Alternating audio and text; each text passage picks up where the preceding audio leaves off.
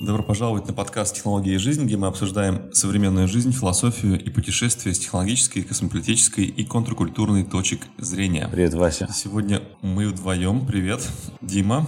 И да, что, что ты, скажи свой статус. Да, я пока в Денвере, мы отправляемся в путешествовать. Наверное, поедем в Вайоминг, Юту и там дальше, куда уже получится. А, может, Монтану, Айдахо. В общем, такие. Как, как это будет называться? Часть э, США?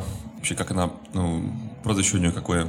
Great... Да, Great Plain. Rockies? Rockies, да, это Rockies, эти горы Rockies. Но мы поедем вот в Йеллоустон, это, ну, то есть в Америке, это континент, Северная Америка, она разделена горами посередине, которые называются Рокис. И там проходит это континентальное разделение. То есть реки с одной стороны текут в Атлантический океан, с другой в Тихий. И там проходит, то есть ты когда идешь на эти перевалы, ты можешь видеть, вот там поднялся на гору и видишь, вот оттуда реки текут в одну сторону, ну и там в начале ручьи все. Ну, и здесь довольно высокие горы, то есть они, конечно, не как там Гималай или даже Кавказ, но соизмеримо с Альпами, какими там а, в Европе. То, что в Швейцарии горы там. То есть я ходил тут неделю назад, поднимался на гору, она 4, почти 4300. Ну, то есть как бы так соизмеримо. И там ты поднимаешься сверху, там уже дышать тяжело, как бы. И там, если резко что-то делаешь, там голова может сильно закружиться. И там снег круглый год не тает. Ну, то есть так довольно интересно в этом плане. Это реально заметно, вот эти вот э, отличия как самочувствие на такой высоте от обыкновенной высоты сильно заметно, да, разницу? Да, где-то до трех с половиной километров вообще, в принципе, ты нормально себя чувствуешь. Ну, кто-то себя хуже чувствует. Я же в Денвере прожил какое-то время, и Денвер на довольно высокой высоте, ну, высоте, над уровнем моря. Здесь вода в чайнике закипает. То есть у меня есть старый электрический чайник, которым я пользовался там еще в других местах. Закипает? Да. Быстрее? Да, она вскипает быстрее, а и чайник, на самом деле, вот эта электроника, которую он уже должен выключиться, она хуже срабатывает. И там вот эти чипы. А там на высоте, вот представь, на горе, если пытаться кипятить воду, там она закипает там 85 градусов, такого типа. То есть 85 градусов, это ты многие вещи там сварить не можешь толком, потому что они плохо варятся, например, если ты идешь в поход, или там кофе, или чай, они не так не завариваются до конца. Но я сегодня хотел про другое поговорить. Просто мы много довольно рассуждаем про искусственный интеллект, хотя мы на самом деле чаще говорим именно не про сам искусственный интеллект, а про LLM, то есть вот эти Large Language Models, а искусственный интеллект немножечко по-другому, но есть еще другая область большая, которая, в принципе, довольно сильно революционно продвигается, но про нее очень мало-мало говорят, и я хотел это немножечко обсудить, это квантовый компьютер. Квантовый компьютер, он, в отличие от обычного компьютера, он вычисляет вычисляет... То есть, обычный компьютер, он бинарный. То есть, там есть нули и единицы, там вычисления. А в квантовом компьютере там не, не биты вот эти нули с единицы, а там кубиты. И идея, там, используя принципы квантовой механики, получить доступ к там суперпозиции. То есть, в квантовой механике один из принципов, там многие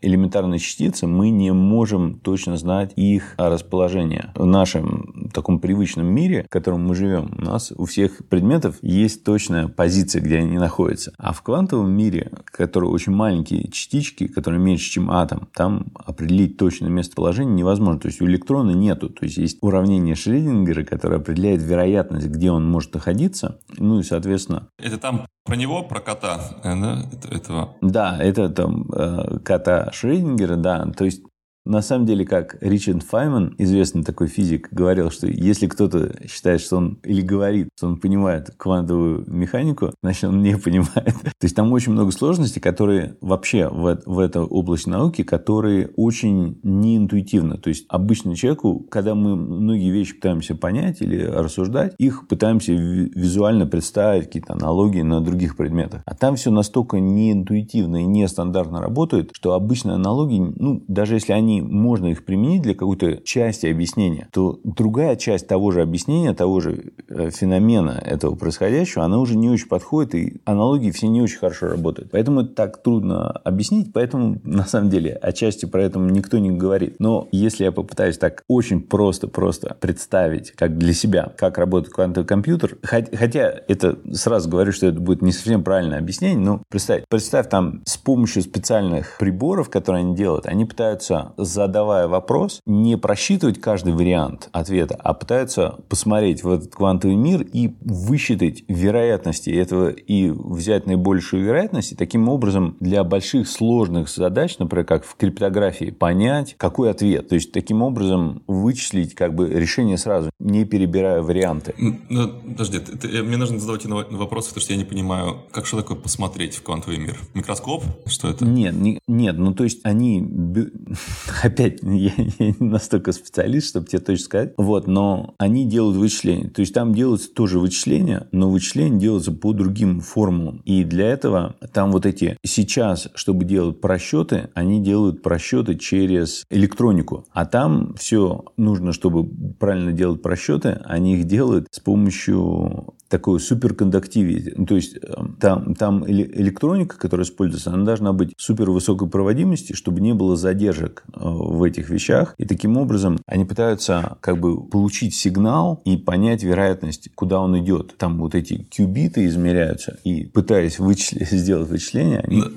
Вообще, э, я посмотрел, почему называется квантовая угу. механика, она же физика. Потому что квантус это из латинского языка слово означает э, сколько. Вот, и, э, типа это так, такое прозвище, потому что наука работает с очень мелкими частицами, атомами, там, какими-то молекулами, протонами и так далее. Поэтому все, что с квантовым связано, это, это какое-то некое такое вот нано-микро да. Э, Микрочастицы. Угу. Один из принципов, который лег в основу этой квантовой механики вообще, то есть, когда стали разбираться, как устроены атомы, там выяснили, окей, есть ядро, состоящее из протонов и нейтронов, и вокруг ядра есть облако электронов. И эти электроны, они не могут быть вообще в каких-то позициях. Они существуют только на определенных орбитах. И они не, нету промежуточных состояний. То есть, он либо на одной орбите, либо на другой, либо на третьей. И вот эти переходы, они не они квантами, поэтому их называют квантами. То есть они перескакивают. Нет такого плавного перехода. Этот электрон не может быть чуть-чуть дальше или чуть ближе. Он либо на этой орбите, либо на следующей. То есть происходит именно вот этот квантовый переход. Угу. И вот эти принципы, в чем достижение было уравнения Шрёдингера, когда он смог вычислить вот эти химические свойства многих элементов, они как бы определяются вот этим уравнением. Они смотрят, ага, на каждой орбите может быть какое-то количество электронов. И, соответственно, они несут определенный заряд. Соответственно, можно посчитать, ага, если там на, такой-то, на таких-то орбитах такое-то количество электронов, то можно определять химические свойства этого элемента. И таким образом смотреть, как он будет взаимодействовать с другими, чисто потому что по вот эти атомы с этими электронами, они будут притягиваться или отталкиваться, или вступать в взаимодействие, в связь, держаться вместе в зависимости от количества электронов на каких-то орбитах. Соответственно, и это все высчитывается через вероятности. Таким же образом образом как бы квантовые компьютеры могут просчитывать многие вещи как бы разом. И я не буду вдаваться в неправильное объяснение, но суть в том, что квантовые компьютеры... Случайно, да. Да. Не хочешь случайно э, зайти в территорию, где ты не разбираешься. Ну, ты вообще метишь в, в квантовой физике, потому что ты не утверждаешь, что ты понимаешь квантовую физику, поэтому, да. Если ты сказал бы, что ты ее понял, мы бы поняли сразу, что ты дилетант. Но так как ты этого не говоришь, что ты понял, значит, мы тебе можем верить, я и все остальные. Просто если исходить из принципов, я не должен абсолютно все очень глубоко понять, чтобы понять пользу от... Э, потому что в квантовые технологии, они применяются очень много где в быту, и в том числе, например, обычные лазеры или вот спутниковые э, коммуникации, там в мобильных телефонах вот эти квантовые технологии используются налево-направо. Какие-то принципы, которые люди поняли, изучая квантовую физику. А какие-то есть курьезные моменты с ним, то есть что-то так, какие-то там вот, ну, удивительные вещи, связанные с квантовыми взаимодействиями, с квантовой механикой. Не, ну там много, сам, сам, само все вот это объяснение, оно очень курьезное, то, что оно противоречит, и как бы большинство физиков же, одна из главных вещей в физике, то, что есть ньютоновская физика, которая довольно хорошо объясняет наш мир, в котором мы живем. То есть все, что мы видим, все это легко объясняется. Но начинает происходить сложности, когда ты смотришь на это на очень большом масштабе, как там галактики или там даже соседние звезды, и на очень маленьком масштабе, когда ты смотришь там в атом и все. И существуют две разные теории это объясняющие. То есть часть это придумал Эйнштейн, но вот это с теорией относительности, и там а, немножечко есть две разновидности. И вот, они объясняют все большое. Но потом стали, когда изучать микрочастиц, поняли, что вот эти теории относительно больших вещей не сходятся, и они противоречат тому, что потом вот придумала куча разных физиков, и Эйнштейн там тоже участвовал на самом деле в этом всем. И ну, Нильс Бор, наиболее известный, кому приписывают квантовую механику, они не совпадают. И сейчас большая часть физиков пытаются это объединить. И в этом огромном а, попытке объединить две разные теории, там очень много участвует. Но, тем не менее, вот есть эта квантовая физика, и там есть компьютеры, которые работают по принципам квантовой физики. И принцип их один из заключается в том, что они могут получить ответы на очень многие сложные вопросы сразу. Есть другое немножечко более интересное объяснение этому, потому что считается, что ну, привело ученых к тому, что есть мультивселенные. То есть есть, а, опять это как бы не доказано, но одна из таких ведущих гипотез или теорий, скажем даже, что существуют мультивселенные. То есть у нас есть наша вселенная, где как-то вот эти а, суперпозиции этих элементарных частиц находятся одним образом, а в других параллельных вселенных те же самые частицы находятся немножечко по-другому. И есть методы, даже неправильно сказать, наблюдения за этими частицами, и ты можешь сказать, ага, если здесь так, то в других мультивселенных они находятся по-другому, и где-то они там правильно выстроены. Если они там правильно выстроены, оттуда можем получить ответ. И таким образом используются данные во всех этих параллельных мультивселенных, которых бесконечное количество. И квантовый компьютер, можно так сказать, использует вот эту силу, доступ к информации, находящейся в параллельных вселенных. Таким образом... То есть, как бы вот эта связанность с, тем, что ты говоришь, что вот если переход осуществляется, то, он, то позиция меняется, типа перепрыгивает на другую ось. Это типа вот как бы вот, как, как это был квантовый угу. скачок, э, такой да. есть термин, да? То есть, и вот доступ к, к, к параллельной вселенной или к неограниченному количеству параллельных вселенных, это какая-то есть такая вот да, странный аспект, который нам трудно понять квантовой механики. Да. Там один из принципов квантовой физики есть, это когда entangled, то есть они вот эти два, э, если они берут две элементарные частицы, и они их связывают специальным образом, происходит измерение дальше, если эти частицы разнести на очень даже безграничное количество расстояния, они все равно, зная позицию одной, ты можешь определить, как, как другая себя повела, независимо от расстояния, это происходит мгновенно. То есть на эту тему во всяких фантастических книжках вот эти рассуждают о путешествиях или передаче информации быстрее скорости света. То есть она, по идее, согласно, ну, это еще не научились делать, но как бы теоретически это может быть из-за вот этого entanglement, да, вот этих специальной связи этих частиц будет. И таким образом вот через это entanglement можно смотреть, как могут происходить вещи в этих параллельных вселенных. Да. Давай, если отбросить мои неправильные все эти объяснения, и, ну, перейти к другой, более практической точке зрения. Сейчас огромное количество компаний вкладывают гигантские совершенно бабки в том, чтобы делать вот эти компьютеры. И, соответственно, чтобы они были полезны, на практике им нужно вот это количество этих кубитов, чтобы было большое. Сейчас есть многие компьютеры, которые уже кубиты измеряют там сотнями, то есть довольно мощно. То есть цель достигнуть, чтобы они измерялись миллионами, и как только до этого дойдет, многие вещи можно будет решать совершенно принципиально другими методами, чем осуществляются сейчас. Как, например, одна из самых больших тем – это вот в криптографии. И там все боятся, что если криптография... Сейчас, сейчас используется хэшинг-механизм, то есть придумали в свое время алгоритм, когда ты берешь какое-то число, ну или пароль, пропускаешь через алгоритм, получается хэш. Но этот хэш, чтобы расшифровать обратно это число, тебе надо знать как бы другое. То есть у тебя есть два пароля. Один, чтобы зашифровать, один, чтобы расшифровать. И математически, используя обычный компьютер, это там занимает века или тысячелетия, чтобы хороший пароль расшифровать,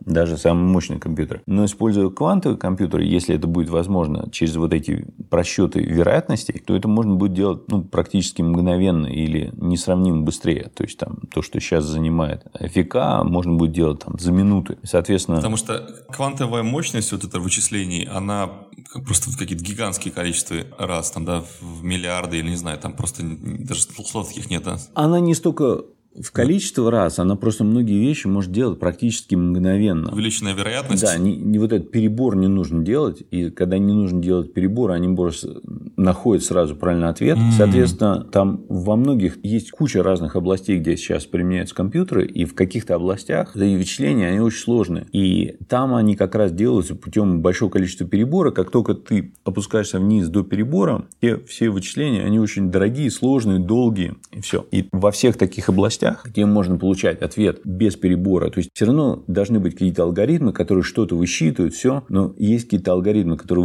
высчитывают логически, это одна вещь. Там квантовые компьютеры не сделают намного быстрее. А там вот, где именно вычисления упираются в переборы, там будет принципиальная разница. И вот одно из – это криптография, другое – это вот просчеты, все, что связано с химией, на самом деле, из-за того, что вот эти химические элементы или биологические системы, там, лекарства, медицина, все, все это можно просчитывать намного быстрее. То есть, представь, то есть, когда мы пытаемся посмотреть, как два каких-то сложные какие-то химические соединения будут себя вести в каких-то сложных условиях, сейчас это делать практически ну, невозможно обычными вычислениями, поэтому экспериментируют, делают сплавы какие-то или соединения в химических лабораториях и дальше смотрят на их а, результаты. А это можно будет делать в компьютерных моделях. И, соответственно, то же самое с медициной, с лекарствами, вот, а, молекулы, все это можно будет. И плюс, если использовать еще искусственный интеллект, как бы в дополнение к этому, то могут произойти какие-то настолько фантастические прорывы в науке и технике, что просто даже трудно представить. То есть мы там сможем, не знаю, перекодировать полностью все ДНК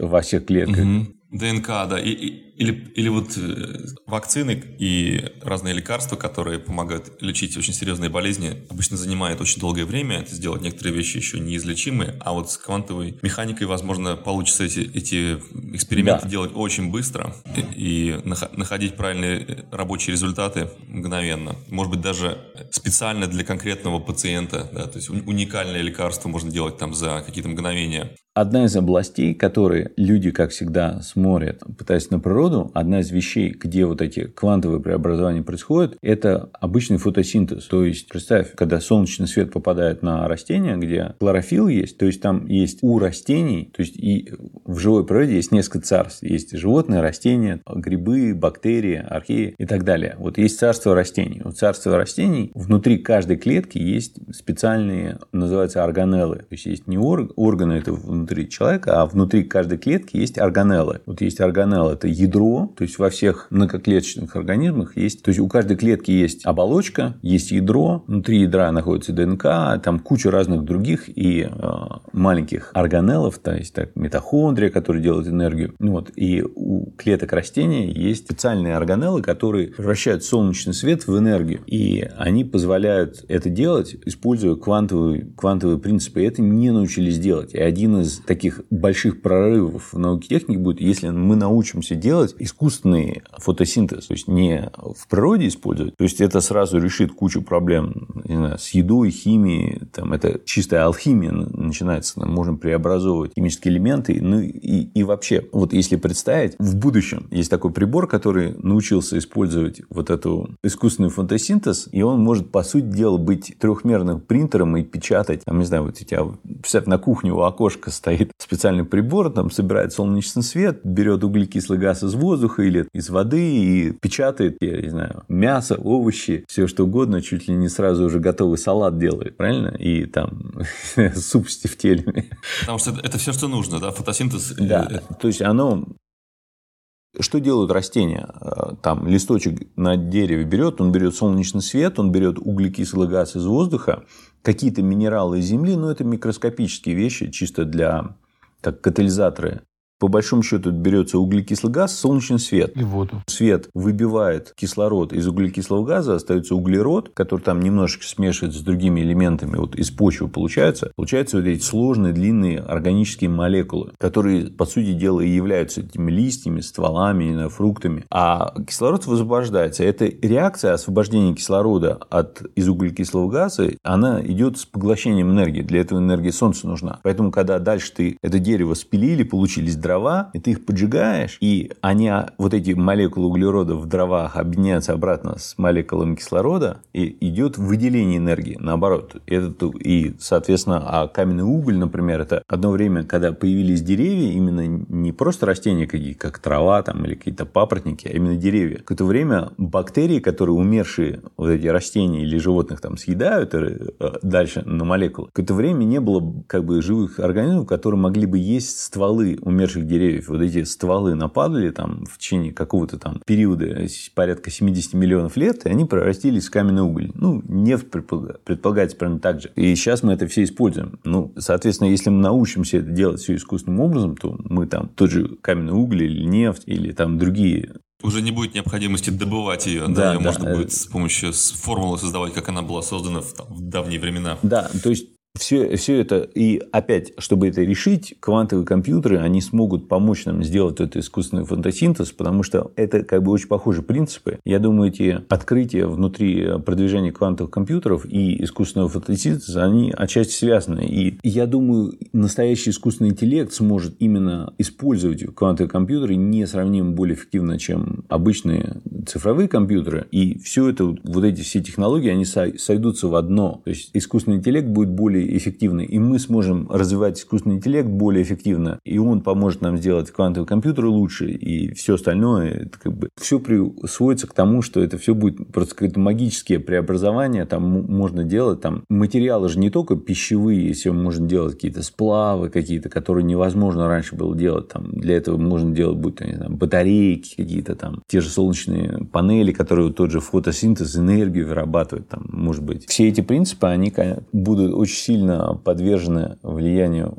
И квантовые компьютеры отчасти во многом это помогут решить. Но вот эта сложность, когда большинство людей не могут понять, как это устроено, даже когда ты читаешь подробные статьи на эту тему, это то, почему на это очень мало обсуждается. Я не хочу останавливаться, несмотря на то, что я не понимаю всех полностью этих принципов до конца. Это, это бурно развивается область и сейчас идет большими шагами. И крупные компании все вкладывают, абсолютно все крупные, начиная от каких-то там автомобильных гигантов, как там Mercedes или там, не знаю, BMW или там Ford, они все вкладывают деньги в это, и, соответственно, все компьютерные гиганты, интернет-компании, они все в это вкладывают деньги, Google, IBM, все суперкомпьютеры, там, которые выпускают, они все в этом направлении очень сильно вкладываются, куча людей работает, вот. Ну, вот интересно, и там, кстати, одна из вещей для квантовых компьютеров, это вот суперпроводимость, суперкондуктивити, и сейчас ее достигается путем высокого давления на очень-очень низких температурах. То есть изначально придумали, что это можно делать там на температурах практически в районе абсолютного нуля, то есть там жидким гелием это охлаждали. Потом научились, э, что достаточно это делать при температуре, которая охлаждается жидким азотом, там, то есть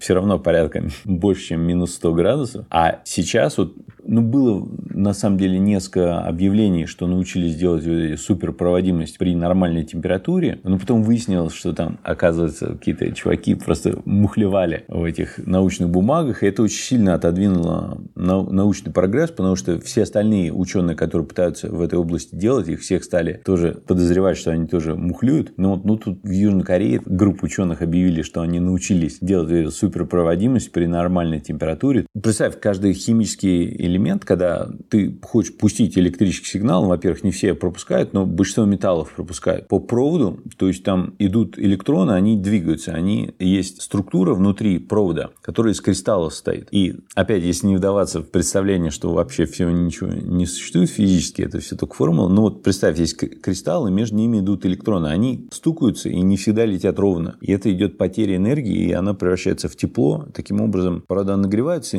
и сигнал теряется и замедляется. Но угу. Понятно. Вот эти, то, что корейцы предлагают, они берут атомы свинца и которые из них строят кристалл. И дальше один из, там есть вот эти кристаллы, они стоят, да, атомы из разных кусочков, они берут, один из них заменяют на элемент меди. И таким образом вот этот кристалл он начинает быть как, ну, как на микроскопическом уровне, как бы натянут. Таким образом тогда электроны внутри него могут лететь, стукаться об стенки, знаешь, как оптоволокно почти. Таким образом они, ну, предполагают достигать суперпроводимости. Ну, не знаю, это сложно представить даже когда ты показываешь пальцами. Но, но да. Э, так, значит, на, на, нашем, на, на нашем веку мы увидим всякие чудеса, э, которые стремятся к нам с, э, со стремительной скоростью.